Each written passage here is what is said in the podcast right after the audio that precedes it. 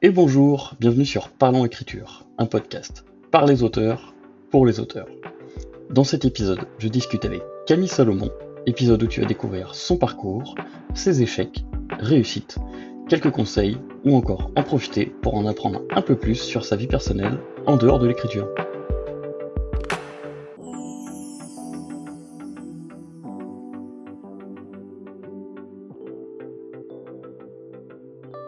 Bonjour Camille. Bonjour. Le, le podcast. Euh... Sur le podcast. qui perd ses mots dès la première intro, tu euh, bienvenue à toi. Du coup, euh, est-ce que déjà, premièrement, rapidement, tu peux te, te présenter euh, rapidement, euh, en quelques phrases pour les... Bien sûr. Donc, euh, moi, je suis correctrice de métier depuis 2019. Donc 2019, c'est aussi l'année où est paru mon premier roman jeunesse dans une petite maison d'édition qui s'appelle Nat. Et s'en sont suivis euh, plusieurs autres euh, romans jeunesse principalement, mais aussi des romans euh, plus young adultes fantastiques ou horrifiques. Et prochainement, j'ai un, un livre qui va sortir qui traite des règles d'orthographe. Donc là, plus en lien avec mon métier de correctrice du coup. Ah oui, du coup, rien à voir. Plutôt livre pratique dans ce cas-là, qu'un roman. On est plus sur du parascolaire, ouais. Parascolaire. Ok, Ouais. D'accord, d'accord. Donc toujours plutôt euh, sur du young adulte et du euh, enfance, c'est ça? Jeunesse? Pour les autres euh, livres? Euh, Pour le livre que tu vas sortir. Le parascolaire, non, on est plus pour des hum, adultes débutants ou des adultes qui aimeraient améliorer en fait leur, leur orthographe, ne plus faire toutes les petites fautes communes. Donc là, on a vraiment recensé 100 erreurs euh, d'orthographe très communes en fait qu'on fait quasiment tous les jours, mais ça va du mail pro à, à la conversation plus privée. On espère vraiment aider. euh, aider voilà les, les curieux et ceux qui en ont besoin. Donc là, plus adultes débutants. Ok, d'accord, d'accord. Et du coup, euh, la question un peu basique que je pose euh, à chaque fois, c'est euh, pourquoi tu t'es lancé dans l'écriture? Euh, Qu'est-ce qui t'a euh, qu'est-ce qui t'a donné envie euh, de te lancer? Question compliquée. C'est clair. Je, je pense pas en fait qu'on prenne la décision un jour de allez, je me lance. En fait, c'est c'est inné, c'est depuis depuis jeune, mais je pense comme beaucoup finalement, comme ceux qui font de la musique, euh, depuis gamine, euh, je gris, je gribouille des histoires. Donc ça a commencé avec l'arrivée de mes deux jeunes frères, donc on a 15 ans d'écart, donc j'avais une quinzaine d'années, eux étaient tout petits, j'ai commencé à leur écrire aussi des histoires euh, à eux. Après j'ai eu mes enfants, donc euh, j'ai continué à écrire des petites histoires euh, pour les miens cette fois-ci. Et puis un jour, je regardais, euh, je regardais un film de pirate, un vieux film de pirate, et je demandais à mon compagnon dans le canapé quelle aurait pu être la vie de Anne Bonny et de Jack Rackham quand ils avaient 13 ans ou 14 ans. Ça m'intriguait parce qu'on les voyait dans le film, forcément déjà adultes, avec leur actif de pirate. Et il m'a dit, bah t'as qu'à l'écrire. Eh ben ok, eh ben on y va. Et du coup, euh, ma première trilogie jeunesse, du coup, est née euh, de ça, d'une réflexion en vrac dans le canapé. Et j'ai commencé à imaginer, et puis vraiment, ça m'a pris, euh, ça m'a pris les tripes, et j'ai pas arrêté en fait. Et depuis, je n'ai plus arrêté. Ok. Et du coup, ça explique un peu pourquoi aussi le, le jeunesse, c'est-à-dire que à la base, en fait, tu, tu écrivais Ouais, tes mes enfants et avant mes pour tes, tes frères. Et... Et du coup, j'ai commencé à acheter, bah, du coup, surtout avec l'arrivée de mon premier, de mon premier enfant, beaucoup, beaucoup, beaucoup de livres jeunesse. Sa bibliothèque en était pleine, donc plus des albums. Il était plus petit. Et je suis tombée amoureuse, en fait, de cet univers, euh, des illustrations, de tout. Donc, j'ai une très grande passion pour l'illustration aussi. Et, euh, et vraiment, ouais, ça m'a Tu... pas lâché, quoi. Du coup, tu fais toi-même tes illustrations de tes livres ou pas du tout? Ah non, ah non, non. Moi, je tout. sais pas dessiner, mais j'admire le travail des autres.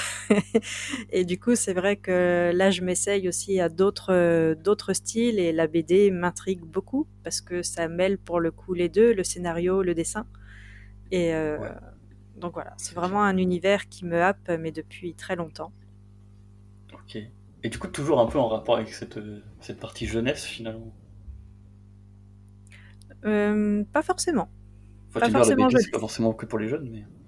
Non, non, non, le dessin, puis même la BD, enfin, je, je, puis je, je, je suis un peu bizarre aussi. C'est que j'aime autant le jeunesse que j'aime l'horreur. Alors c'est, on est vraiment aux Ouais, antipodes l'un de l'autre. ça, ça va pas forcément toujours ensemble, quoi. Tu vois, Bah non, mais c'est les un truc deux bien genres que horreur pour des enfants. C'est vraiment les deux genres que j'aime le plus, donc, euh, donc voilà.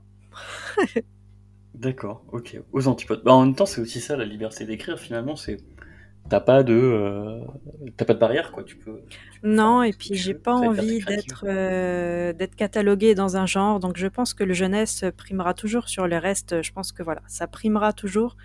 Mais j'ai aussi écrit euh, en coécriture avec un journaliste le récit d'un otage de l'hypercachère. Donc là, on était vraiment encore une fois dans un, un autre style, dans un autre univers qui n'a rien à voir avec ce que j'ai fait jusque-là, comme l'orthographe.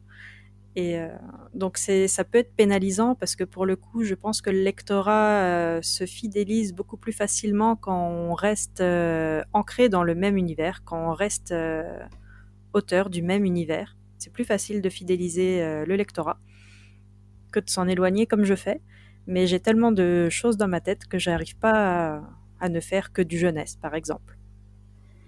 Oui, tout à fait. Après, il y a aussi euh, effectivement le côté euh, lectorat, trouver ses lecteurs, un peu le, entre guillemets le, le côté marketing, mais il y a aussi le côté il faut que tu t'éclates quoi. En vrai, Bah c'est ça ça. Moi, je ton fais, côté, tu euh, t'ennuies peut-être aussi à force je dans le, le jeunesse, non? projets que j'ai dans ma tête à l'instant T, et puis que ça plaise euh, ou non à mes anciens lecteurs, eh bah tant pis, ça plaira à des nouveaux. Et puis voilà, je reste assez éclectique euh, dans mon style. Oui, mais en même temps, c'est le, le plus important, c'est de t'amuser finalement. Oui, bah c'est ce que je fais. Et du coup, pour revenir un peu à, à pourquoi tu t'es lancé, surtout peut-être aussi comment tu t'es lancé, euh, du coup, tu me parlais que tu étais dans, dans ton canapé avec ton chéri, euh, ton mari, peut-être même d'ailleurs, je crois. Euh, et vous êtes, tu t'es dit, bon, bah voilà, j'ai envie d'écrire un livre, mais comment tu t'es dit, bah, je passe de j'ai envie d'écrire un livre, ah bah maintenant j'ai fini d'écrire un livre, tu vois, comment tu te dis de, bon, je suis dans mon canapé, c'est cool, j'ai envie d'écrire un livre, ah, euh, bah vas-y, j'y vais, je me lance, quoi. Ouais, c'est pas évident comme question. Ah, et Non, chante ta mais... question! Ah non, mais ça fait réfléchir, c'est bien. Non, bah du coup, après, moi j'ai un côté très, euh, tu sais, on a tendance à dire que les auteurs sont soit jardiniers, soit architectes, parfois certains sont les deux. Moi, pour le coup, je suis très, très architecte, donc euh, je planifie euh, tout dans mon travail, euh, tout est structuré, et j'ai commencé à, faire, voilà, un- une histoire au brouillon, on va dire, qui tient sur quelques pages, l'équivalent un peu d'un synopsis, mais c'était le premier, donc mille fois plus brouillon qu'un synopsis. Et puis j'ai commencé après, j'ai regardé ce qui se faisait. J'ai regardé ce qui se faisait en librairie, j'ai regardé les maisons d'édition qui me plaisaient, à peu près pour calculer en fait la taille d'un livre, parce que quand on débute sur le marché, on n'en a aucune idée. Donc je me suis même retrouvée à taper sur Word un chapitre d'un livre pour essayer de voir combien le livre faisait en tout de, de mots au total, tu vois. Parce que j'avais aucune idée d'un livre, combien il faut de mots pour telle tranche d'âge. Enfin, c'est quand t'arrives, Ouais, tu c'est tout nouveau. En plus, on parle en Donc t'as nombre de des, mots et pas forcément en nombre de pages, donc c'est assez euh, perturbant peut-être bah, parfois coup. t'as quand même du calibrage, tu sais, t'as des maisons euh, d'édition qui malgré tout calibrent. Donc Ouais, après, oui, t'as une espèce de liberté, mais quand toi tu arrives et que tu n'y connais rien, bah tu ne sais pas. Donc j'ai copié un peu, euh, voilà, un livre. Je m'étais dit euh, ça, ça ressemble. Donc j'ai divisé mon histoire euh, au même nombre de chapitres et je me suis dit les chapitres vont faire à peu près le même nombre de mots et puis je serai à peu près dans la norme. Donc voilà, j'ai essayé de me structurer comme ça pour le premier. Et du coup après pour chaque moi pour chaque chapitre, du coup je fais un plan.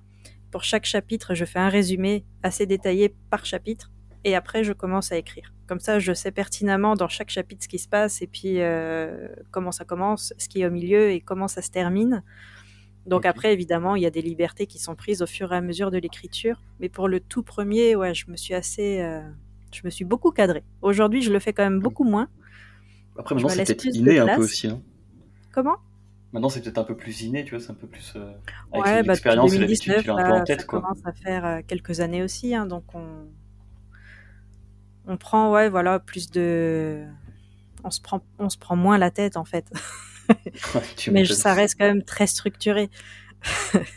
enfin, de mon côté. Ouais, puis c'est structuré dans ta tête, quoi qu'il arrive. Ah oui, ah ouais, je, je peux pas être jardinière, ne pas savoir ce qui va euh, se passer dans le chapitre suivant. Je suis pas du tout comme ça. ça m'angoisserait plus qu'autre chose. Tu Mais connais la fin avant d'écrire, finalement? Oui, toujours. Mais parfois, je me surprends euh, beaucoup plus aujourd'hui à, à intégrer des chapitres supplémentaires, à intégrer des intrigues, parfois sous-jacentes ou un peu secondaires, mais qui donnent un peu plus de corps euh, au roman. Donc je m'autorise beaucoup plus de choses qu'au tout premier, ça c'est sûr. D'accord. Et du coup, est-ce que tu écris tout d'une traite? Ou alors tu euh, écris un chapitre, puis un chapitre, puis tu reviens sur le premier chapitre, puis un autre chapitre Ou alors est-ce que Ah tu non, une traite, puis je... tu reviens après dessus Comment tu... Ah non, non, non, je reviens pas 15 fois sur un truc. Quand c'est écrit, c'est écrit, et vraiment je reviens qu'à la relecture. Donc là, par exemple, tu vois, je suis en train d'écrire un livre, je me dis euh, tous les jours de la semaine, donc du lundi au vendredi, j'écris 1000 mots par jour, donc ça me fait 5000 mots par semaine. Puis voilà, je suis mon rythme, je suis mon plan. Et puis après, par contre, voilà, à la relecture, je reprends tout depuis le début, j'affine s'il y a besoin. Mais finalement, je réfléchis très, tellement, enfin, 1000 mots par jour, ça, c'est beaucoup pour certains. Pour moi, franchement, c'est, c'est pas énorme. Mais par contre, ça me laisse le temps de, de beaucoup, beaucoup réfléchir, en fait, avant de les écrire. Toujours. Ouais, Donc, euh, quand ils sont posés, c'est rare que je revienne 15 fois dessus, quoi. Le premier jet est- ressemble quand même de près à mon jet final. Finalement, j'ai pas besoin de réécrire tant que ça. quoi. Parce que finalement, dans ton temps d'écriture, il y a l'écriture des mille mots, mais il y a aussi la réflexion autour du, Bah, toute la journée, en fait, ça tourne en boucle euh, dans un coin de ma tête et du coup, j'arrive le lendemain pour réécrire les 1000 prochains mots et franchement, ça coule de source. Je visualise très bien dans ma tête euh, les actions, les dialogues, les trucs et, euh, et ça, ouais, ça va vite. Finalement, ça va assez vite. Mais par contre, tu vois, j'aurais du mal à faire plus. Il y en a qui font 5000 mots par jour, je sais pas comment ils font. Moi, ça me pompe tellement d'énergie d'en écrire 1000 déjà, au-delà de Tu... l'écriture, que je, j'ai du mal à faire plus, quoi. Ouais. Et finalement, en fait, la frontière peut-être du perso et du pro, si je puis dire, elle est un peu euh, très fine finalement, parce que si j'ai bien compris ce que tu dis, tu vas écrire tes mille mots et puis euh, peut-être que tu vas aller à la plage et tu vas penser finalement, euh, ou tu vas faire euh, une activité euh, ménagère ou autre et tu vas penser finalement à, tes, à ton quoi. tout le temps. Et puis, il y a des projets qui me happent beaucoup plus que d'autres. Il y a des projets qui me passionnent aussi plus que d'autres, ça arrive. Et dans ces moments-là, ouais, c'est assez euh, énergivore. C'est comme si euh, en fond, tu avais toujours un bruit de fond en fait qui ne s'arrête jamais. Parfois, j'avoue que c'est ça peut être un peu dérangeant parce qu'il y a des moments où je ne pense qu'à ça. Mais c'est la passion, j'imagine que voilà, dans d'autres corps de métier, c'est la même chose. Mais ouais, c'est Oui. pas évident. Après, par contre, tu vois, j'arrive, euh, puis vu que je travaille à domicile, je suis correctrice, donc je suis à mon compte. Donc il y a un côté qui est quand même plus simple. C'est qu'aujourd'hui, chose que je ne faisais pas dans les débuts parce que j'étais salariée, c'est que mon temps d'écri- d'écriture fait partie de mon temps de travail sur ma journée. Donc je n'écris plus le soir, je n'écris pas le week-end, et vraiment j'inscris ce temps d'écriture-là limite dans mon agenda. quoi. C'est euh, c'est comme une routine. Il y en a qui vont à l'instinct, qui euh, ne prévoient pas parce qu'une fois, si c'est trop prévu, bah, ça les bloque. Moi, au contraire, euh, parce que je suis comme ça, je prévois euh, limite de telle heure à telle heure, j'écris mille mots, je sais que je vais les faire. quoi. Il faut que ce soit dans mon agenda et sur ma journée de travail, pas en dehors. Ok. En même temps, après, faut aussi compter que ça ferait peut-être beaucoup en plus de ta journée de travail si tu devais écrire tes mille mots. Bah, au début, c'était ça, parce que j'ai longtemps été salariée aussi, donc euh, bah, pas le choix. hein. Il faut bien trouver un temps euh, pour écrire. Tu vas dire à ton patron, euh, stop, laisse-moi deux Non, mais c'était, les- tu vois, je me levais plus tôt le matin bah, pour prendre une heure. C'était les pauses du midi. je je m'isolais pour continuer, puis un peu le soir, et, et les week-ends et les vacances. Mais ouais, ça prend du temps. Ça prend du temps et de l'énergie, et de réussir à intégrer ça dans une journée de travail au même titre mon travail de correctrice, pour le coup, bah, ça, ça aide. Après, tout le monde n'a pas l'opportunité de pouvoir faire ça, ça c'est sûr. Mais euh, ouais, c'est un sacré plus quand même. Et du coup, tu mets à peu près combien de temps à écrire ces, ces 1000 mots? Est-ce que c'est toujours à peu près pareil? Ou est-ce que des fois tu vas mettre 3 heures, des fois 45 minutes? Est-ce que ça, ça ça aussi en général entre une heure et une heure et demie, Ok, selon l'action, selon le sujet aussi, parce qu'il y a parfois des, il y a des livres qui demandent beaucoup plus de recherche à côté que d'autres. Tout à fait. Donc là, j'écris un livre, par exemple, où le, en ce moment, le, le thème de fond, c'est un sport en particulier, mais du coup, ça nécessite que j'aille me renseigner à fond sur ce sport-là pour pas raconter de conneries. Donc, aller voir des vidéos euh, de, de ces gens qui pratiquent ce sport, les entendre parler, lire des interviews, enfin plein plein de choses comme ça, en fait, pour comprendre un peu un, un milieu que je ne connais pas forcément. Donc, ça fait partie, partie aussi du, du temps de travail d'écriture. C'est sûr, c'est sûr, c'est sûr. Et euh, du coup, tout à l'heure, tu disais que avant tu étais salarié, maintenant tu, tu as ton compte. Euh, Est-ce que tu peux nous en dire un peu plus euh, quelle, quelle était un peu la transition entre les deux? Pourquoi avoir choisi d'être à ton compte? Est-ce que tu peux? Alors du coup, j'ai travaillé, j'ai fait exercer plusieurs métiers et à ce moment-là, quand j'ai décidé vraiment de me mettre à mon compte, je travaillais à la banque. Donc c'était beaucoup moins glamour, pas du tout fait pour moi. Rien à voir. Ah non, ah non, puis ça me plaisait pas, c'était pas du tout un univers qui me correspondait, donc ça s'est toujours très bien passé, mais il s'est posé la question, je suis restée deux ans en CDD, donc à un moment la question s'est posée, bah c'est soit on arrête, soit tu postules pour un CDI, parce qu'ils ils prennent pas au-delà de deux ans de CDD forcément. Yes. Donc euh, bah, déjà une première décision euh, s'est imposée, j'ai décidé d'arr- d'arrêter. En parallèle avec euh, ce que la banque a quand même ses avantages, c'est que les primes sont plutôt sympas. Donc j'avais mis euh, mes primes de côté, et je me suis payé du coup euh, ma formation de correctrice. Donc c'était un an euh, à distance. Donc j'ai trouvé en parallèle un, un mi-temps. Je suis allée dans un collège être surveillante pendant une année à temps partiel. Le reste, bah, ça, le coup, chômage complétait un- un petit peu. Un temps partiel formation et un temps partiel. Enfin, pouvez C'est ça. Faire ça a les deux été en même ça. temps, quoi. Le chômage a complété ce qui me manquait euh, sur mon salaire, on va dire, et du coup, ça m'a permis bah, de suivre ma formation pendant un an, du coup, euh, en parallèle. Et quand j'ai eu mon, mon, mon diplôme, j'ai arrêté, du coup, euh, bah, à la fin de l'année scolaire, euh, le collège. Donc, il y a eu quelques mois de, de flottement, un peu bah, chômage, tout ça, forcément. Tout à fait. Et en fait, avec le Covid, bah, tout s'est étrangement, tout s'est débloqué. C'est que j'ai commencé à avoir euh, un premier contrat et puis deux, puis ça s'est jamais arrêté. Donc euh, l'année 2020, pour le coup, a été euh, très bénéfique pour moi. donc donc il y a eu ça. Et puis en parallèle, je suivais beaucoup le, le blog d'une autrice indépendante que j'aime beaucoup, qui s'appelle Jupiter Phaeton. Alors je sais pas si je le prononce bien, mais c'est une autrice indépendante qui écrivait des, des billets sur son blog qui étaient vachement inspirants. Et dans un de ses billets, elle disait une petite phrase qu'on lit et qu'on voit souvent, c'est tu es ta seule limite. Et je m'étais dit putain, mais je m'étais dit mais je m'en mets trop moi en fait des limites. On se limite pour Ouais. tout, sur plein de choses, et j'ai arrêté de me mettre des barrières, des limites. Je me suis dit je veux corriger, je vais corriger. Et aujourd'hui, bah, tu vois, je me dis je veux écrire, je vais écrire. Et vraiment, le, le but final, c'est que l'écriture soit mon travail euh, principal. Ok. En plus, euh, si on est tout à fait honnête, t'as déjà pas mal écrit quand même. Enfin, t'es pas à ton premier roman. Oui, et puis là, tu vois, c'est une année un peu décisive. J'ai l'impression, c'est que là, en ce moment, je signe. euh, bah, tu vois, cette année, j'ai signé deux contrats intéressants, et puis il y a d'autres choses qui se mettent en place. Donc, euh, mine de rien, bah, les avaloirs des livres signés bah, me font Ouais, gagner de l'argent et me font corriger moins aujourd'hui. Donc, euh, l'argent que je touche de mes livres, bah, c'est du temps de correction que je ne fais pas. Ça permet de compenser, donc je corrige beaucoup moins qu'en 2020 ou 2021 aujourd'hui, parce que les livres me permettent voilà, de ralentir cette activité-là. Donc le but, c'est qu'on continue sur la lancée et que j'arrive à développer des projets, à signer des projets. Ouais. Et d'ailleurs, est-ce que la correction euh, t'aide vachement dans, l'écriture? Du tout? Non. Non, franchement, parce que je fais beaucoup de... Je corrige beaucoup de livres, en fait, qui n'ont rien à voir avec ce que moi j'écris. Mais vraiment rien à voir. Donc, je vais corriger beaucoup de romances ou de livres un petit peu euh, érotiques, des choses comme ça. J'en ai beaucoup, mais je suis très, très loin Érotique et jeunesse, ce c'est pareil, de- c'est pas ouf. Ah non, c'est... ça m'inspire pas, tu vois, pour écrire des livres jeunesse. C'est clair, Heureusement. va éviter.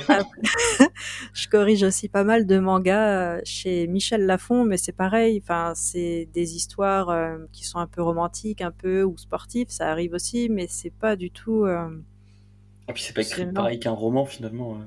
Ouais, donc euh, et puis à côté de ça, je corrige aussi pas mal de pratiques ou de beaux livres, par exemple, donc sur des sujets euh, hyper variés, mais qui sont très loin de, de ce que j'écris. Enfin, non, franchement, tu vois, j'ai ça développe, j'imagine, euh, tu vois, même sans que je le sache, des, des choses dans mon imaginaire, peut-être. Mhm. Mais non. Sinon, ça m'a jamais, tu vois, je me suis jamais dit, oh là là, je veux écrire la même chose, quoi. Oui, c'est sûr, c'est Mm. sûr. Rien à voir. Et question con, tiens, euh, est-ce que du coup tu fais corriger tes livres Ah bah oui. ah, tu fais corriger quand même Non, non, non, bah oui. Déjà, les maisons d'édition ont leur correcteur, donc de toute façon, que je le veuille ou pas, euh, ça passera entre les mains d'une correctrice.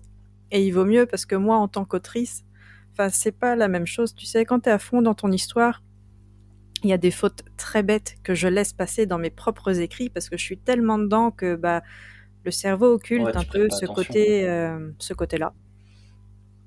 Donc oui. Donc globalement, les manuscrits sont quand même assez propres. Je pense pas que les éditeurs s'arrachent, s'arrachent les cheveux sur, euh, sur mes textes. Hein. Il y a, les corrections sont pas, sont pas ouf. Hein. Il y en a pas des milliers, mais il y en a quand même. Donc oui, heureusement qu'il y a un correcteur derrière moi aussi. oh, puis il faut, il faut.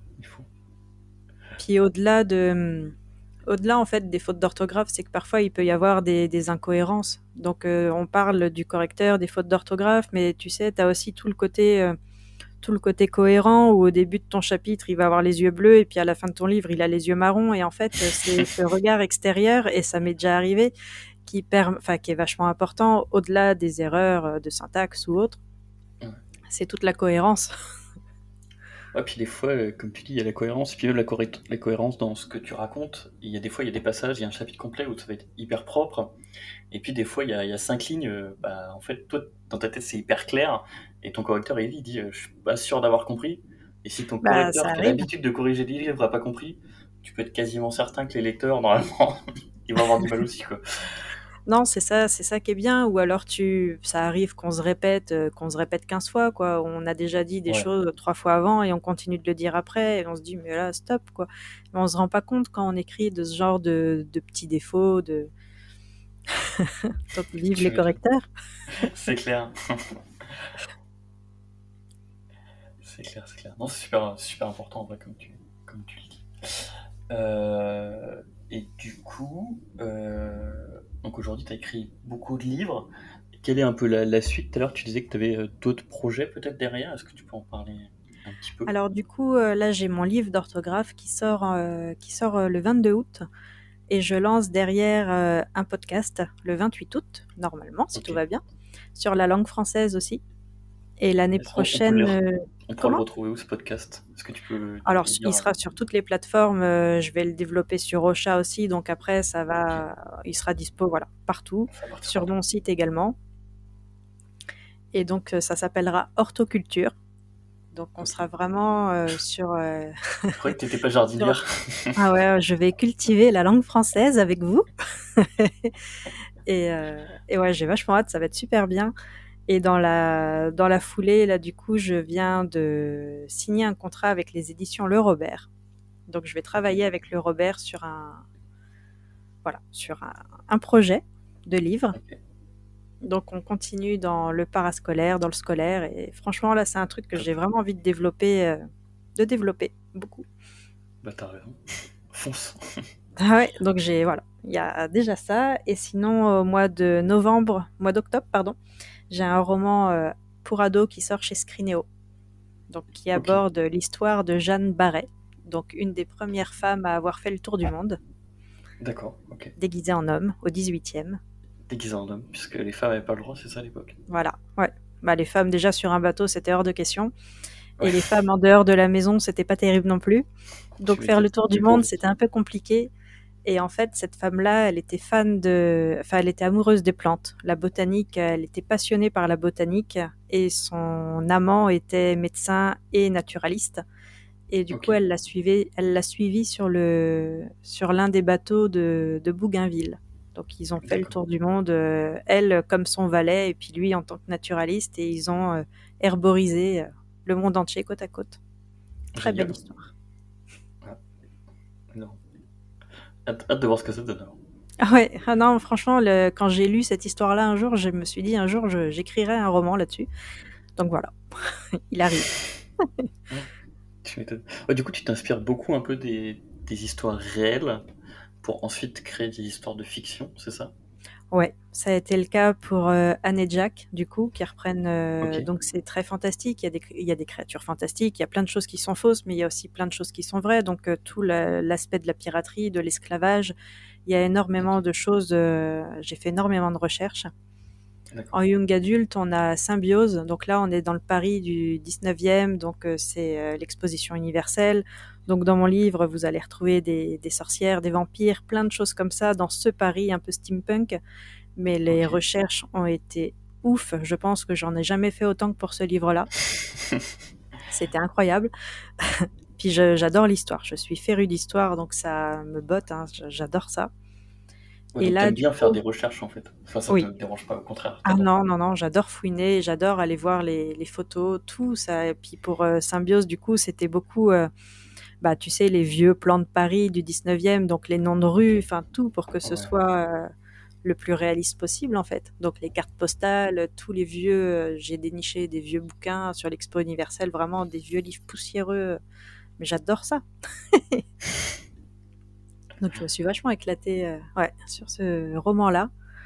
Et là, du coup, euh, en début de mois, j'ai un, un roman, bah, pour le coup, plus horrifique qui est sorti, qui s'appelle Pluie rose. Et Pluie rose euh, se passe dans une Bretagne fictive, donc on est vraiment chez moi, à Binic. Donc il y a des noms de rues qui sont les mêmes, des noms de sentiers sur euh, la côte qui sont les mêmes. Et j'aborde beaucoup le- la, la pollution et les algues vertes. Mais tout est tiré, pareil, des d'anciens articles de, presse, principalement des années 2010. Donc j'ai compilé beaucoup de choses comme ça pour euh, tisser un peu le fond de mon histoire et pour faire de la pollution en fait quelque chose bah, d'horrifique pour le coup. Bah, sachant que c'est un peu, euh, comment dire, sujet d'actualité en Bretagne, si je dis pas de bêtises. Bah, le film, tu vois, il y a le film Les algues vertes est sorti le jour de mon livre. C'est lui qui a coupé sur moi, de toute façon, c'est sûr. Mais euh, du coup, ouais, ça a été une sacrée coïncidence et, euh, et ça faisait un moment que j'avais envie ouais, de parler de la pollution, de ce qui se passe aussi chez moi, hein, les algues vertes, l'agroécologie. Enfin, il y a plein de thèmes comme ça que je- j'essaye d'aborder. Et euh, donc, ouais, c'est c'est vraiment l'inspiration, tu vois, vient de, de n'importe où en fait. D'une série que je regarde à la télé, à ce qui se passe euh, vraiment sur la plage à côté de chez moi. C'est vraiment. euh,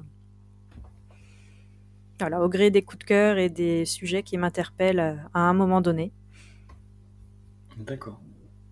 Ok, ok. Et du coup, une question qui a un, peu, pas forcément à voir avec ton écriture, mais qu'est-ce qui te motive un peu le matin à te lever, à aller travailler pour pondre ces mots par écrit? Qu'est-ce qui te... Que.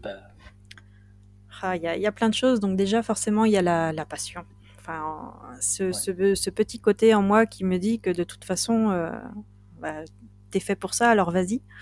Donc euh, il y a cette petite voix en moi qui me dit, voilà, tu fais le métier de tes rêves, euh, vas-y, quoi.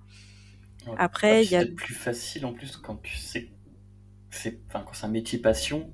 Dans tous les métiers, il y a des difficultés.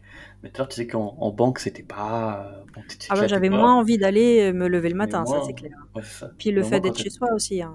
Tu sais que tu te Ah, lèves le matin, mais tu peux rester en pyjama malgré tout avec ta tasse de café pour te traîner sur ton lieu de travail, donc ça, c'est moins contraignant. Ah. Donc oui, il y a la passion, et puis euh, au-delà de tout ça, après, il y a le, bah, le fait d'avoir mes enfants. Enfin, j'ai vraiment envie que mes enfants voient que une passion, c'est pas forcément qu'une passion, c'est qu'on peut vivre aussi ses rêves euh, au quotidien.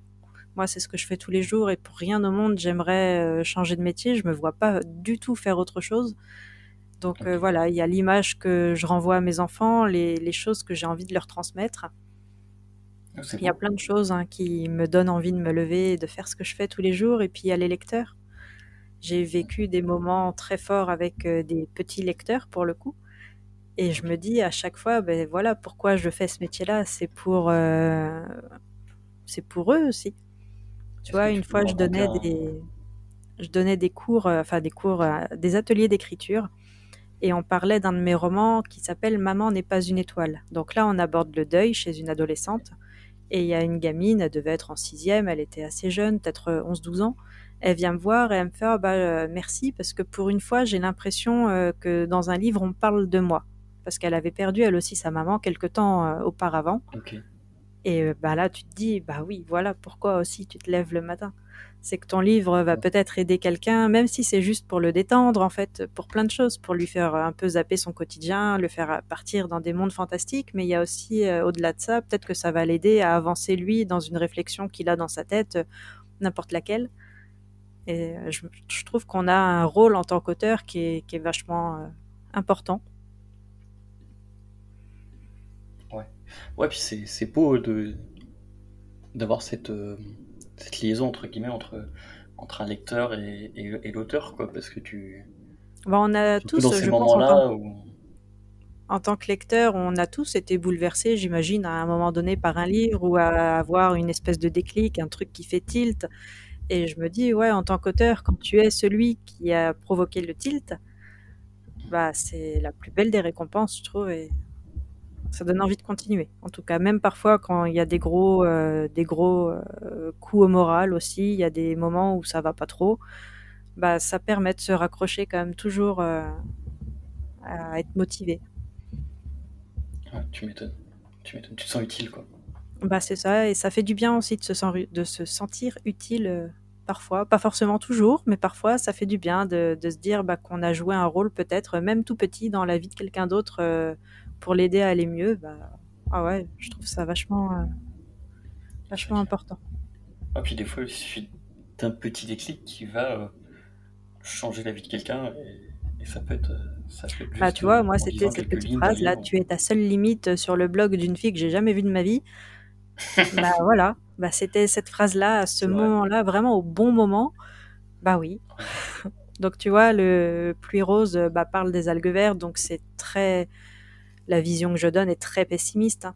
Mais le but, c'est ça aussi, c'est que ça permette une prise de conscience, quelle qu'elle soit, euh, sur un thème, ou alors de faire connaître tout simplement un sujet, euh, un sujet, un thème. Et c'est important. je trouve qu'on a un rôle à jouer. Il y, a, y, a, un message derrière, en vrai, à faire passer derrière, derrière les, les Et même euh, sur un simple livre, euh, enfin simple, entre très gros guillemets, d'aventure euh, dans un monde de fantaisie, enfin vraiment les trucs que les gens en général dénigrent beaucoup, je trouve qu'on permet peut-être à un enfant, malgré tout, de, ou à un adulte, hein, de, de s'évader, de fuir peut-être des problèmes qu'il a au quotidien, de l'amuser, de l'émerveiller. Bah, tout ça, ça vaut le coup de se lever le matin aussi. Ouais, puis c'est vrai que c'est un peu. Euh, des fois, quand on lit un livre aussi, c'est aussi pour, euh, pour sortir de son quotidien finalement. Et on en a besoin. Ouais. On en a besoin, et c'est là tout l'intérêt de l'imaginaire aussi, c'est que, c'est que ça dépayse. Mais là, pour le coup, ça dépayse vraiment parce qu'on est dans des, dans des lieux qui n'existent pas. Ouais. Et ouais, on est nombreux à avoir besoin de ça, surtout en ce moment. oui, c'est sûr, c'est sûr. Puis ça permet de penser à autre chose. Oui. Et euh, tiens, question euh, un peu rigolote, si je puis dire. Qu'est-ce que la plupart des gens ne comprennent pas ou comprennent mal euh, un peu à propos de, ton métier, de ton travail? Je pense je pense qu'ils comprennent pas en fait pourquoi je pars pas tout le temps en vacances. Tu sais, pourquoi je pourquoi je mène pas la grande vie alors que j'ai 15 livres à mon actif? Parce que les gens comprennent pas qu'en fait c'est quand même très mal payé quoi. Oui, c'est pas faux. Donc je pense que ça, ça. Je sais pas si on peut donner des chiffres, mais on, on marche. Les gens, tu leur dis, tu as écrit 10 romans, euh, pour eux, tu fais, voilà, tu passes ta journée à écrire avec le son des petits oiseaux en fond et, et tu pars en vacances euh, au ski et à la mer. Mais en fait, non, parce que tu es quand même obligé de faire autre chose à côté pour avoir des sous, quoi. Basta, quoi. Alors c'est ça, je pense que c'est vraiment la plus grosse incompréhension. Euh, pourquoi je mène pas, tu sais, la grande vie avec euh, le nombre de livres que j'ai pu écrire, quoi. Pour celui qui connaît pas trop, euh, tu vois, le monde du livre. Après, sur mon métier de correctrice, ça, c'est plus les, réflexions euh, peut-être de personnes un peu plus âgées. Là, je pense à ma grand-mère, mais qui, elle, ne comprend pas qu'un auteur à succès ait besoin d'un correcteur. Parce que pour elle, un auteur à succès euh, écrit comme c'est dans le livre, tu vois, il n'y a pas d'intermédiaire. Donc, un grand auteur ne fait pas de faute. Donc, elle, a mis du temps à comprendre hein, que mon métier, euh, bah, si. si, en fait. Ouais, puis en même temps, c'est aussi un travail d'équipe, écrire un livre parfois. Bah oui, mais c'est vrai que tu vois, quand tu connais pas du tout le monde du livre, euh, pas plus tard que hier, j'étais en discussion avec une dame euh, sur un, à, la terrasse d'un café et elle était avec ses deux enfants qui sont adolescents. Et la gamine, du coup, en m'entendant causer, elle a percuté que j'écrivais des livres. Et euh, du coup, la, la, gamine écrit des livres et elle m'a dit correcteur, mais elle avait jamais entendu ce métier-là de sa vie, quoi. Elle devait avoir 16 ans, j'en sais rien, dans ces eaux-là, 16 ans, 17 ans. Elle savait même pas que c'était un métier qui existait. Elle me disait traducteur, oui, elle comprend, mmh. parce que les livres, voilà, il faut bien qu'ils soient en français. Mais alors correcteur. Ah ouais. Et pourtant, la jeunesse d'aujourd'hui, tu vois. Je me dis, c'est des métiers euh, de l'ombre. Ouais, mais c'est des, des, beaux métiers, des métiers qui sont importants. Bah, qui permettent, oui, entre, quand tu lis un livre, de pas. non, non, bah, c'est clair. Mais ouais, trop peu, on en parle trop peu. C'est clair, c'est clair. Et euh, en dehors un peu de l'écriture, tu... qu'est-ce que tu fais dans la vie perso? Est-ce que tu, tu, veux en parler? Est-ce que tu as des, euh, des, anecdotes à nous raconter ou autres que tu fais en dehors de euh, l'écriture En dehors de l'écriture, moi je pense que ce que je préfère faire, donc parfois aux, grandes dames de, des gens de ma famille, c'est la rando. Ah ouais J'adore la rando. Et ça me vide la tête. Pour le coup, euh, tu vois, je réfléchis même pas à mes histoires quand je marche et puis quand je marche beaucoup et que je me fatigue pour le coup. Mais je pense que voilà, comme beaucoup de personnes qui vont faire du sport, euh, n'importe lequel, ça me fait un bien fou. Donc euh, je suis très rando. Donc mon mari un peu moins, les enfants, bon, ils sont habitués maintenant. donc bon, on essaye de pas faire des trucs trop trop longs non plus. Mais ouais, je pense que c'est l'activité que je préfère. que, en famille ou des fois tu vas toute seule, tu dis tiens une petite rando Non, bah, c'est peut-être un peu idiot, mais toute seule, j'ai peur. Donc, euh, enfin, c'est ah, bête, mais tu vois, d'aller me balader deux heures en forêt toute seule, bah, je suis pas rassurée. Donc, en général, euh, ouais, non, plutôt en famille. Puis tout seul, tu vois, j'aime moins, parce que j'aime bien quand même, euh, je cause pas mal, donc je m'ennuie un peu quand je suis toute seule. Surtout qu'en Bretagne, il y a quand même des très jolis coins. ouais, bah, et puis tu vois, bizarrement, bah, c'est c'est pas c'est pas au bord de la mer que je vais quoi. Je suis très forêt, ah beaucoup plus forêt que bord de mer. Ok. donc euh, donc ouais, la rando, ça c'est mon truc. La rando. Ah puis ça te permet de te vider la tête quand t'es épuisé mentalement peut-être? Bah oui. Ah oui, mais carrément. Et puis euh, l'épuisement mental, bah, c'est vrai que quand t'es à ton compte, c'est quelque chose euh, dont on parle de plus en plus et c'est bien, mais c'est enfin c'est hyper fatigant, on s'en rend pas compte euh, parfois euh, mm. vu de l'extérieur, mais tu fais, quand tu es à ton compte, bah, tu exerces mille métiers euh, à la fois. Tu es à la fois dans le marketing, et puis dans ton métier, et puis dans la compta, et dans plein d'autres choses. Ton propre assistant, ta propre secrétaire, ton propre comptable. Donc c'est ouais, c'est parfois très stressant, et puis, puis tu vois, c'est aussi des côtés où si si tu perds un client, euh, un client hyper fidèle, parfois, bah, c'est ton activité qui peut se casser la gueule aussi. Hein. En tant qu'auteur, c'est le fait que si tu publies pas suffisamment, bah, on t'oublie. Ça arrive aussi. C'est des peurs comme ça que tu as. En plus, euh, tu sais, en, bruit de fond, encore une fois, dans ta tête, où tu te dis, bah, bah, tu te sens obligé en fait de te donner à fond tout le temps, tout le temps, tout le temps. Alors que non. Donc, il faut réussir à lâcher prise, mais c'est pas toujours évident. Donc euh, ouais, la, marche, moi, me, me, fait du bien, beaucoup de bien. D'accord. Et d'ailleurs, en parlant de, de ça, est-ce que tu as quelqu'un qui te... Est-ce que tu as une ou plusieurs personnes qui te, qui soutient, qui un peu te, te mentor tout au long de, son activité, que ce soit un proche, un ami, euh, quelqu'un extérieur ou... Oh, je pense qu'il y en a, voilà, dans la famille. mon mari va être le premier parce qu'il est, il a été longtemps à son compte aussi, donc il sait ce que c'est. Là, aujourd'hui, il travaille, lui, en 100% télétravail euh, comme salarié, mais du coup, on est à la maison euh, bah, tous les deux tout le temps, mais depuis déjà plusieurs années, vu qu'il était à son compte avant ça, euh, il l'a été pendant cinq ans aussi, donc ça fait longtemps, en fait, qu'on travaille l'un à côté de l'autre. Donc oui, ça va être mon premier pilier, ça c'est clair. Et puis, surtout côté écriture, ma mère va être le second pilier, quoi. Ma mère, elle m'a toujours dit, tu fais le métier que j'aurais rêvé de faire. Ah ouais? Ah ouais. Elle a toujours euh, aimé les livres et puis je pense que si j'ai mis le nez dedans, c'était grâce à elle. Elle a toujours, et puis encore aujourd'hui, hein, les livres, c'est vraiment, euh, c'est sa grande passion. Mais jamais, pour, pour, le coup, elle écrira forcément, quoi. Donc ouais, elle m'a toujours dit, ouais, tu fais le métier que j'aurais rêvé de faire. Et du coup, elle est un derrière. Euh. C'est génial, ça. Donc ouais, c'est... Non, pour le coup, je suis bien entourée par tout le monde. Donc ça, c'est bien. C'est top, ça. C'est top. Euh, est-ce que tu peux nous dire quel a été le moment, tu as parlé d'un joli moment, est-ce que tu peux nous dire à l'inverse quel a été le moment peut-être, ou l'un des moments les, plus difficiles que tu as pu surmonter euh, tout au long de ton, ton activité On parle souvent des, réussites un peu dans, les podcasts, de, des belles choses, mais bah, le métier d'auteur c'est aussi un métier qui n'est pas toujours très simple. Est-ce que tu as, des exemples à, nous donner? J'ai pas eu de moments vraiment euh, qui m'ont mis... Euh, sans dessus-dessous. Après, bon, il y a des, ça, c'est arrivé d'avoir des, des refus sur des manuscrits de, de personnes euh, en- avec qui je pensais vraiment avoir une chance de signer. Donc, tu vois, ces, ces moments-là, ouais, ça te fout un coup au moral. Et puis, c'est arrivé il y a pas très longtemps encore. Et euh, ouais, tu, tu te remets forcément en question dans ces moments-là. Mais bon, là, c'est le jeu. Et puis voilà, c'est pas dramatique.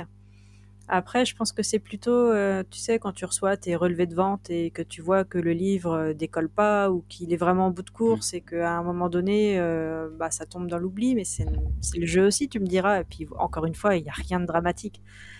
Mais je pense que voilà, ça fout des coups au moral euh, malgré tout sur euh, quand tu crois en ton livre, quand il sort, quand tu l'édites et tu te dis, eh, ça y est, quoi, euh, mon histoire va arriver chez les lecteurs et puis ça arrive qu'il y ait des flops bah ouais, c'est difficile de se dire bon allez, j'en écris un autre et puis on verra. Donc faut vraiment réussir à se détacher de tout ça. Mais surtout quand Mais tu mets la barre un peu haute, que tu as eu quelques belles ventes, etc. Et puis t'as derrière, tu as un livre qui fonctionne bien par ouais, bah rapport aux autres, ça c'est peut euh, c'est le jeu et puis c'est bon voilà. Mais voilà, c'est c'est pas dramatique, je veux dire. euh, mais c'est quotidiennement, ouais, ça peut être. euh, Il y en a certains qui arrêtent d'écrire quoi, parce que ça marche Ouais. pas et certains se remettent vraiment en question. Moi, je ne le fais pas, mais je connais certains, oui, qui vont bah, tout laisser tomber quoi, et je trouve ça vachement dommage. Mais sinon, non, tu vois, j'ai pas eu de, pas vécu vraiment de choses horribles. Enfin, j'ai toujours eu la chance de travailler avec des personnes euh, bienveillantes. Déjà, dans toutes les maisons d'édition euh, avec lesquelles j'ai travaillé, franchement, euh, tout le monde a été bienveillant, donc j'ai pas connu de choses hyper négatives. Donc ça, c'est une force. ça c'est important. Ouais, j'ai connu dans le cadre de mon travail salarié, tu vois, le harcèlement moral, je sais ce que c'est. Et ça, c'est horrible. Et ça, je pense que de ma carrière, euh, de toute ma carrière pro, euh, c'est peut-être le genre de, voilà, ces personnes toxiques-là, c'est peut-être le pire que j'ai vécu. Et puis avec certaines, j'ai eu beaucoup de mal à m'en remettre. Ouais, tu m'étonnes. Mais non, sinon, dans le cadre de mon travail, autrement, euh, non, non, pas c'est une choses. façon de se libérer de ça, d'être auteur à ton compte, etc. T'as plus cette. euh, Maintenant, tu peux choisir euh, finalement avec qui tu travailles, que c'est moins le cas quand salarié. Ouais, et puis, euh, et puis voilà, on se renseigne beaucoup. Puis on, les auteurs, globalement, euh, surtout dans l'imaginaire, après, les, je connais pas trop les autres milieux, mais on est vachement soudés les uns les autres. euh, tout le monde parle avec tout le monde. Il n'y a pas de jalousie, d'animosité. Il n'y a pas de euh, les hommes sont meilleurs que les femmes, euh, Ouais. parce que ça arrive dans d'autres corps de métier aussi. hein. C'est sûr. Et puis Mais typiquement, il n'y a pas euh, vraiment de concurrence entre les auteurs, puisque deux histoires du même genre ne seront de toute façon pas les mêmes. Bah, il y a toujours des petits clichés qui persistent, tu vois, comme la Oui, SF, c'est plus une histoire d'homme et le jeunesse plus une histoire de femme, tu vois. Tu as toujours quand même des clichés comme ça à la noix qui c'est sûr. persistent, qui résistent encore et toujours. Mais globalement, non, tu vois, quand je suis en salon, quand toutes les maisons d'édition sont les unes à côté des autres, enfin, tout le monde Ouais. va parler à tout le monde, les éditeurs entre eux, les auteurs avec les autres éditeurs. Enfin, tu vois, il y a, il y a pas de- d'exclusivité ou une espèce de côté Mhm. malsain comme ça. Donc, c'est, donc ça, c'est vraiment super. Franchement, c'est une très bonne ambiance. Donc, c'est important. Et du coup, toi, tu vends, parce que là on parlait des salons, tu vends principalement tes livres dans les salons ou tu fais. euh, Parce que du coup, tu passes par une maison d'édition, donc normalement la maison d'édition t'accompagne un peu plus euh, que quand t'es auto-édité, par exemple, quand Euh, indépendant? Ça dépend. Les, les toutes petites Mais maisons d'édition, c'est compliqué. hein. Généralement, elles ouais, font pas de salon et parfois elles sont pas diffusées. Donc, les livres sont commandables partout, mais ne sont Ouais, pas forcément présents en rayon. Donc après, tu vois, il y a des maisons comme Scrineo où là, non, ça va être de la vente essentiellement en librairie parce qu'ils sont bien diffusés, ils sont présents partout. Donc ça fonctionne bien. Ils font très peu de salons à part Montreuil. euh, ils se dé... enfin voilà, ils font Ils pas font de salons autrement. Mais, par... mais bon, il y a une présence en librairie, donc c'est bien. Et tu as des maisons comme euh, Inceptio avec qui j'ai fait plus euh, mes bouquins adultes ou young adultes. Où là, par contre, ils font euh, énormément, énormément de salons. Donc là, on est beaucoup euh, avec le Beaucoup sollicité, ouais. avec le lecteur en fait, et ça se vend beaucoup mieux en salon pour le coup qu'en librairie. D'accord, Parce qu'en librairie, t'es quand même euh, noyé euh, dans la masse. Ouais. Et puis on va pas se mentir, si t'es un best-seller, tu vas être dans les premiers rayons, ils vont te mettre en avant. T'es un peu le livre euh, Bah, moyennement vendu, euh, tu vas être au bout du rayon euh, ah, avec bah, t'es pas livres. sur la table, hein, t'es directement rangé en rayon, et puis voilà, euh, les gens vont pas forcément euh, s'y Ouais. intéresser. Souvent, tu vois que la tranche, donc en fait, tu vois que le titre du livre parmi tant d'autres, donc c'est pas forcément. Bah ouais, c'est donc ça, ça dépend vraiment des maisons d'édition. Donc là, je, tu vois, j'ai connu les deux, enfin même les trois cas de figure. Celui qui ne fait absolument rien parce qu'il est trop petit pour faire quoi que ce soit. Mais bon, ton livre existe, ils ont cru en toi, donc déjà c'est vachement cool. Après, c'est à toi pour le coup bah, de le faire vivre. Le côté librairie exclusivement librairie et le côté quasiment exclusivement salon. Donc après, euh, bon, on s'adapte. Hein. De toute façon, euh, il faut bien se renseigner avec qui on signe. Et c'est pratique si on peut parler avec les auteurs et tout avant de signer soi-même euh, pour voir un peu comment ça se passe. Moi, j'ai toujours signé en tout état, enfin en, en sachant pertinemment ce qui m'attendait, donc j'ai pas de déception. Ok. Voilà. Mais t'as jamais voulu t'auto-éditer Toujours maison d'édition? Non, non, parce que je l'auto-édition, c'est c'est pas le fait de reconnaissance ni rien, c'est le fait que ça prend énormément de temps. Parce qu'il faut un bouquin propre, il faut aller démarcher quelqu'un pour la couverture, il faut faire tout soi-même et c'est du temps que j'ai pas envie de. C'est un peu de frais aussi. Par exemple, tu as une couverture, tu as ouais. Faire. Oui, il y a un côté argent, ça c'est clair. Et puis voilà, c'est encore un métier, il faut limite être commercial quand tu es à ton compte. Euh, c'est pas ma cam. J'ai du mal. Euh, c'est non, c'est j'ai du mal à me vendre déjà un petit peu. Euh, donc euh, un jour peut-être. Hein, je ferme pas la porte à quoi que ce soit. Mais mais pour l'instant, si je peux déléguer tout ça à quelqu'un d'autre, moi je trouve ça cool. Tu m'étonnes. ouais, puis après, il y a aussi, normalement, enfin, dans les plus grosses maisons d'édition, comme tu disais tout à l'heure chez Inception, c'est ça Inception. Inception. Ouais, Inception tu as un accompagnement aussi sur la vente de tes livres, ils vont peut-être te conseiller, t'aider un peu, tu vois. Quand tu es indépendant, bah, t'es là toi, quoi. Bah, t'es un peu lâché, et puis les libraires croient pas, généralement, croient pas en toi. De toute façon, si t'es pas édité, les libraires acceptent très peu les, les dépôts de bouquins. Déjà, même édité avec une toute petite maison, je l'ai déjà fait, bah, pour, avec Anne et Jack principalement, d'aller euh, démarcher des librairies en porte-à-porte presque, hein, pour savoir s'ils pouvaient me prendre des exemplaires. Généralement, ils veulent pas ou un peu à contre-coeur. pour te faire plaisir, quoi. Ils t'en prennent ouais, c'est ça. Ils vont t'en prendre deux, voilà, parce que t'as l'air sympa. Et puis, euh, bah, vaut mieux que ça se vende, quoi, parce que sinon, on te les retourne de toute façon aussi. Ouais. Donc, ouais, c'est, c'est pas évident. Je trouve que vraiment, ceux qui font ça, il y en a qui le font extrêmement bien. Euh, franchement, moi, je leur tire mon chapeau parce que c'est, pas simple. C'est vraiment encore un, un métier à part entière, je trouve. Ouais, bah, oui. bah du coup, tu as le double métier, auteur et finalement éditeur. Quoi, donc, euh. Bah, c'est ça, et ah non, non, c'est pas évident, donc je me vois pas faire ça, euh, pour l'instant en tout cas. Tu m'étonnes. Et euh, qu'est-ce que tu conseillerais un peu à quelqu'un qui veut se lancer? Aujourd'hui, je sais pas, un de nos auditeurs, il, a envie de, se lancer dans l'écriture, il sait pas trop comment faire. Qu'est-ce que, est-ce que tu as des conseils à donner?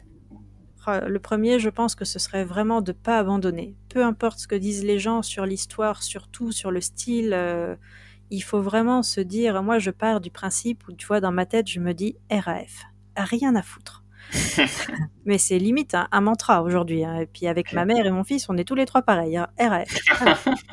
c'est que peu importe. Voilà, il faut pas se laisser. Euh, il faut pas que les autres en fait euh, changent ce que tu as dans ta tête, changent tes rêves, changent le cours que tu veux donner à ta vie ou à ton histoire ou à quoi que ce soit. Donc ne pas abandonner. Vraiment aller à fond euh, au bout du truc. Et déjà, franchement, si tu arrives à aller au bout de ton truc, tu as déjà gagné. Parce que c'est pas évident de finir un livre. Moi, j'en ai commencé avant de finir le premier, j'en ai commencé plein que j'ai jamais terminé. Donc déjà, c'est pas évident. Et puis, et puis d'oser aller euh, le culot. Je pense que c'est mon deuxième conseil, c'est d'aller au culot. Parler à des éditeurs, à des auteurs, même sur les réseaux sociaux, sur leur boîte mail. Au pire, il n'y a pas de réponse, bah tant pis mais je sais que même en tant qu'autrice, tu vois, avec quelques livres et tout à mon actif, je continue d'aller au culot pour aller euh, essayer de signer avec quelqu'un avec qui j'ai envie de signer. Et eh bah, faut y aller, quoi. ouais, c'est clair. Donc, clair. Euh, je pense que ça, c'est important. Et du coup, pour, euh, pour finir un peu ce, cet épisode, qu'est-ce que l'écriture t'a apporté finalement? Sacrée question. Je pense que, encore une fois, là, ça, ça concerne que moi, mais je pense que j'ai beaucoup de, tu vois, j'ai beaucoup de, de, petits démons dans ma tête qui parfois me font aller, euh, ça arrive un peu mal. Et du coup, l'écriture, moi, à titre perso, m'aide à tout ça. Ça m'aide à me vider euh, la tête de choses qui me tracassent. Et euh, c'est un défouloir Mais comme quelqu'un irait faire de la boxe, moi, ça me, ça me défoule vraiment et je pense que j'ai besoin de cet exutoire-là pour ne pas me laisser submerger parfois par des pensées un peu tristes ou un peu euh, mauvaises. Donc autant je m'éclate toujours à le faire, toujours, mais il y a un côté exutoire dont j'ai besoin. Ok. Donc je pense que ça m'aide aussi à aller mieux et généralement de toute façon quand ça va pas j'écris pas. Donc là tu vois j'ai eu une période un peu difficile dernièrement où j'ai pas posé un mot mais ça a duré six mois quoi et ça me rendait malade parce que je me dis six mois mais j'avais qu'une envie c'était de d'écrire mais je ne pouvais pas. Donc il y en a qui très mélancoliques parviennent à écrire des très jolies choses. moi non, moi il faut que je sois heureuse quand j'écris sinon ça marche pas. Mais du coup ça m'aide. Est-ce que ça t'aide à être heureuse du coup finalement? Oui. Ah oui, sans aucun doute. D'accord, d'accord. Et du coup, euh, petit instant promo, est-ce que tu peux nous, parler peut-être, je sais pas, de ton dernier livre ou d'un livre phare et nous dire où est-ce qu'on peut le trouver? Oh, bah, le tout dernier dont je vous ai parlé, un Pluie Rose. Donc là, dans Pluie Rose, on va suivre, euh, c'est un roman choral, donc faut aimer avoir pas mal de personnages. Donc on va suivre d'un côté un groupe d'adolescents, ils sont quatre, et de l'autre côté, on va suivre euh, leurs parents. Donc, euh, il y a des personnages secondaires qui se rajoutent à ça, mais on va, en fait, dans Pluie Rose, vous avez une explosion, l'explosion d'une usine qui contient des produits chimiques et qui, un peu comme dans le film Phénomène, va répandre sur la ville une pollution hyper toxique qui va attaquer le cerveau des adultes et leur faire faire des choses horribles. Donc ça va du meurtre au suicide, enfin vraiment ça va faire ressortir ce qu'ils ont de pire en eux ça va les dérégler complètement. Et leurs ados, eux, qui ne sont pas encore touchés parce qu'ils ont encore, euh, ils portent un peu l'espoir aussi du monde, vont essayer de trouver une solution. Et donc, euh, ce sont les, là pour le coup, c'est vraiment euh, la jeunesse qui va permettre d'amener des solutions, en tout cas. Et puis c'était aussi pour lutter un peu contre le truc, euh, les jeunes sont feignants, les jeunes ceci, les jeunes cela. Bah en fait non, je pense que, puis on le voit aujourd'hui avec des figures style Greta Thunberg, des, des jeunes femmes comme ça, c'est que la jeunesse, bon sang, elle peut être vachement fédératrice. Oui. Donc là, on a cette pollution et cette pollution qui est incarnée par une, une entité qui s'appelle le voilé. Donc c'est une entité qui en fait se venge un peu des humains un peu comme euh, un esprit de la Terre, tu vois, qui se vengerait des humains parce qu'il en a marre d'être pollué lui aussi, et qui, qui met dans l'esprit de ces adultes-là, en fait, des mauvaises choses pour se venger. Ok. Donc voilà. Je pense que celui-là, j'ai pris beaucoup de plaisir à l'écrire, pour le coup. J'étais un peu sadique. et où est-ce qu'on peut le trouver, du coup? Bah, il est commandable partout et je l'ai vu en librairie, donc euh, n'hésitez pas à chercher. Euh, donc ça dépend des libraires. Là, je l'ai vu au rayon adulte et je l'ai aussi vu en rayon euh, young adulte. Donc, de toute façon, quand il est commandable en librairie. Partout, oui. Donc vous pouvez aller dans n'importe quelle librairie ou sur toutes les plateformes.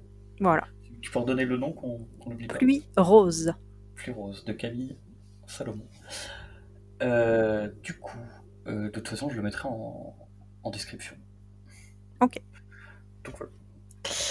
Euh, en tout cas, bah, merci beaucoup à toi d'être d'être venu. Eh ben, merci à toi de m'avoir invité. De, de t'interviewer, d'en apprendre un peu plus sur toi et de nous avoir un peu expliqué en dehors euh, un peu ta, vie personnelle euh, et puis ton, activité de correctrice à côté de, de, ton, activité d'auteur. Bah, j'espère que ça aura, ça aura donné envie aux gens de se lancer et de persévérer, surtout. Persévérer, je crois que c'est le mot. Croire en soi.